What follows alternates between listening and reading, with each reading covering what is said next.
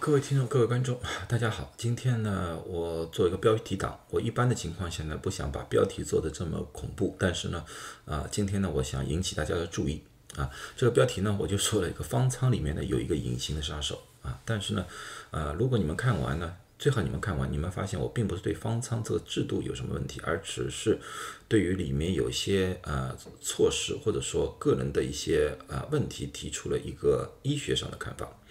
啊，具体的原因呢是这么样子的，因为呢，你们要看到最近一段时间呢，我做了一些关于新冠的讲座，放在微博上面。过去呢，我一般都是放在啊 YouTube 上面的，现在我放在微博上面。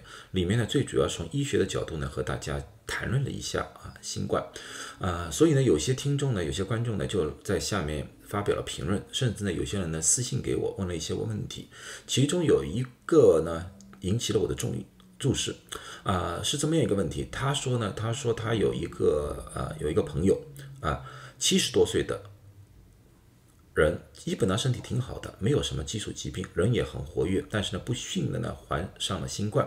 然后呢，在方舱里面住了一段时间之后呢，呃，核酸测试是阴性，两次阴性出来了。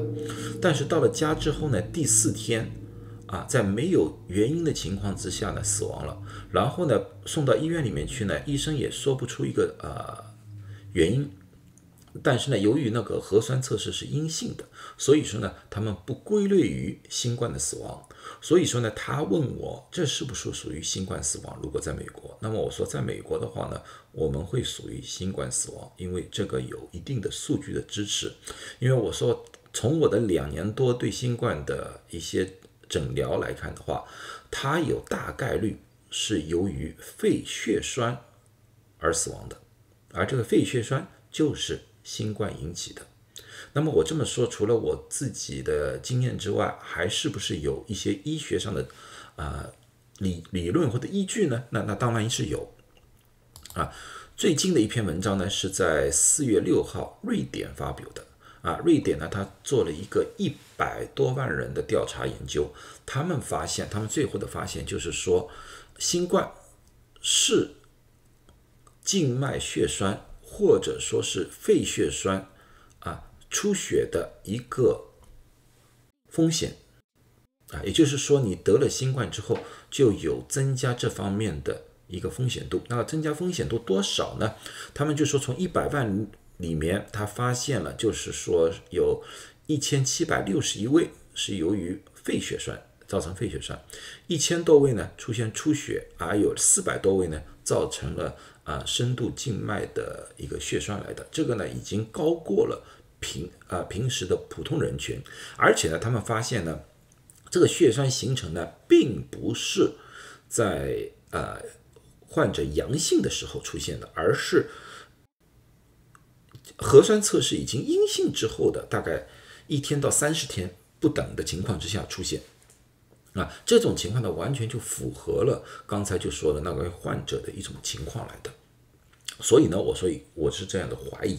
当然了，最后定论还是需要有呃尸体的检测可能出现，但是这个风险绝对存在。绝对存在啊！而且这个风险在各大的医学报刊里面早就说过了，包括武汉那个时候也有这方面的报告。所以呢，我们对于住院的重症患者，我们都是要进行某种程度的溶血治疗的啊。那么哪些人会比较容易造成这样的血栓呢？啊，从医学上来看的话呢，高风险人群一般是六十岁以上的。或者自己或者自己的家人有过深度静脉血栓史的啊，或者是癌症病人、行动不便的、怀孕、肥胖，还有一种就是长期服用某种啊避孕药的那些人啊。那么如那么为什么我说方舱是一个呃隐形的杀手呢？因为方舱里面。是一个集体生活的，大家只有一张床，活动的空间相对来说比较小。我看过很多的照片和视频，方舱里面的照片啊，基本上就是人挨人、人挤人的一个情况。大家基本上也就躺在床上玩玩手机、看看书、听听音乐。在这种情况之下的话，他们的行动相对来说就少了很多啊。一基本上就是嗯，早上起来梳洗之后，拿了吃的东西就在床床上了。这种情况对于形成血栓就变成了一个非常有利的条件，就是很容易造成血栓啊这个情况。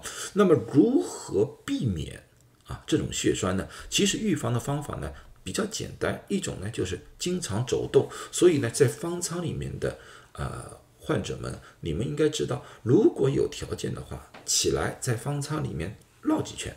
啊，每两个小时走几圈，这个就可以大大的减低啊形成血栓的一个可能性。另外一种呢，就是运动。